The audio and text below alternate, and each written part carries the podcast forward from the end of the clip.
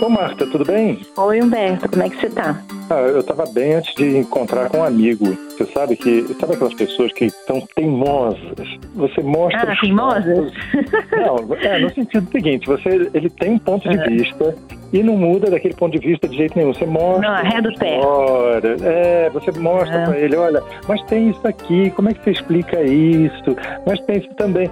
Olha, que eu nem fui naquela de tentar convencer o cara, porque deu para notar que ele era radical. Então, eu, Uhum. na- no ponto de vista dele, né? Então, deixei, vai falar, mas como é que você explica tal situação? Como é que você explica essa outra? E ele ou fingia de mudo, ou então dizia assim, não, você leu no lugar errado, ou você entendeu Entendi. tudo errado. Um cabeça E o que, e o que você acha que faz essa teimosia, Humberto? Ah, não sei, viu? Eu acho que sabe o que que é o conforto, é a zona de conforto. A pessoa tá naquela zona de conforto, ele não quer sair daquela zona de conforto de jeito nenhum, né? Hum, é, o pensamento crítico bota a gente pra duvidar da gente mesmo, pra ter dúvida, pra pensar, é, tem isso, mas tem aquilo, não é, não é um extremo nem o outro, né? Esse pensamento complexo, ele é mais desconfortável, né? E a gente questionar o que a gente acredita, às vezes pode ser desconfortável mesmo. Pode não. Você acredita durante anos numa determinada coisa. Claro. Entende? Mostram uma falha que você tem no seu raciocínio ou uma diferença que tem em Uhum. relação a outra pessoa. Ixi, nossa senhora, para ele aceitar a diferença, É, até porque às É, vezes fica aquela ideia, será que eu vivi a minha vida inteira num engano e eu tô errado? Será que não é do jeito que eu acredito, né?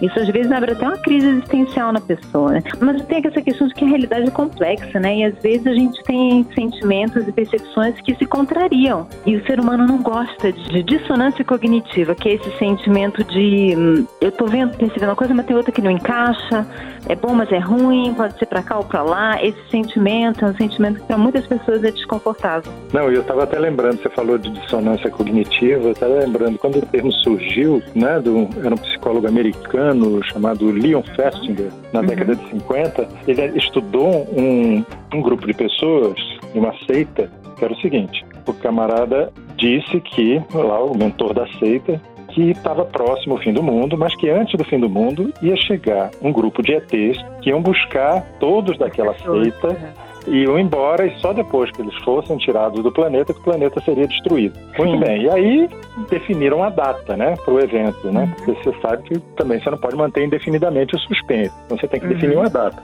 Aí definiu a data.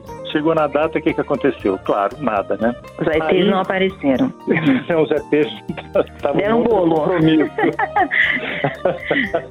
aí, o que que aconteceu? Aí os caras, poxa, mas peraí, você... Você imagina. Eh, Não ia acontecer esse desastre? Por que, que não aconteceu? Aí eles inventaram o Aham. seguinte, que na verdade o desastre não aconteceu porque a seita tinha se mostrado tão crente, tão Uhum. assim, devotada à causa, que os. ETs tinham adiado o fim do mundo. Mas você imagina, é, uma pessoa que está envolvida com essa seita aí, né? Que está se preparando para o mundo, e a pessoa larga o emprego, vende as coisas, se despede de todo mundo, é, faz um monte de coisa nesse sentido, para depois perceber que não é nada disso, e que na verdade ela caiu numa, numa ilusão, né? É muito difícil, né? Então a pessoa às vezes se defende arrumando a história, né? Fazendo aquela arrumação.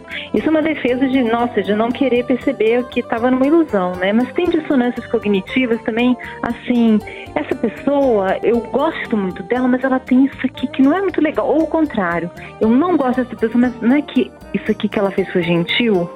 São as, as contradições, isso aqui é bom, mas tem esse lado ruim, isso aqui, a complexidade, né? Eu acho que isso é muita educação, Beto. A gente, e é muito importante ter essa complexidade para a gente poder ter, diálogo, para a gente poder se entender, aceitar a diversidade, né? E eu acho que isso vem muito da educação, assim. A educação faz as pessoas aprenderem a pensar, a perceber, sabe, primeiro saber que muitas vezes a gente está enganado mesmo, todo mundo se engana, que isso não é um demérito, que todo mundo é, entra em erros e poder falar, não, ah, eu achava isso, mas agora eu tô vendo, eu ouvi o argumento e eu entendi, eu mudei de ideia, sem que isso seja uma desonra. E poder saber que muitas vezes a gente está errado. Às vezes é a própria ciência, né? A gente acreditou em coisas que depois foram provadas que estavam erradas. Lembra da história Foi. da manteiga e da margarina? Tinha uma época é. que a, a manteiga faz muito mal, tem que comer margarina. Aí eles fizeram uma É. pesquisa enorme com várias pessoas institucionalizadas que para ver se fazia diferença na longevidade, e a conclusão foi que não tinha nenhuma diferença. Então assim, ah não, então não é verdade.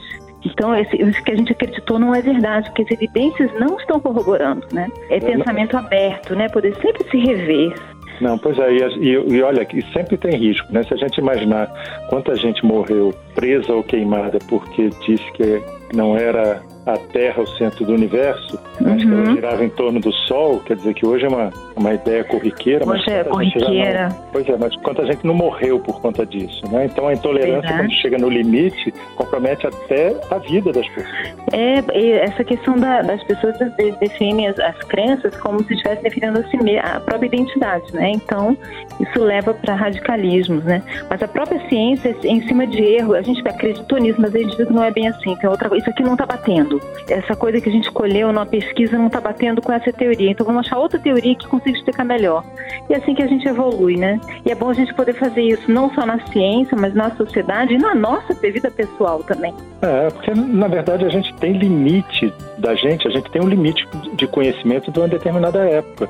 A gente não ultrapassa aquele limite a não ser que vença as etapas anteriores. Aí o camarada quer Exato. Manter a caixinha fechada e ele lá dentro protegendo. É difícil. Sim, mas eu acho que isso a gente aprende na educação, que a gente pode repensar, que a gente pode olhar diferente, que a gente pode sempre voltar atrás e que isso não é demérito. Pelo contrário, isso mostra integridade intelectual, né? Poder rever a sua posição, poder incluir aquilo que não combina, que é dissonante, para poder é chegar numa, né, na verdade, né?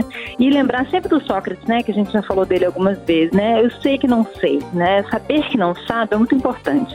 É verdade. Senão a gente faz o monólogo a dois, né? Quer dizer, Fica arrogante. Nenhum, é. é. nenhum dos dois lados está se ouvindo. É, exatamente. Só convencer o outro lado. É complicado. Exatamente. Ô, Marta, chegou aqui meu andar. Que bom falar com você. Bom, Beto. Sempre bom. Um beijo. Outro. Tchau. Tchau. Você ouviu Conversa de Elevador com Humberto Martins e a psicóloga Marta Vieira.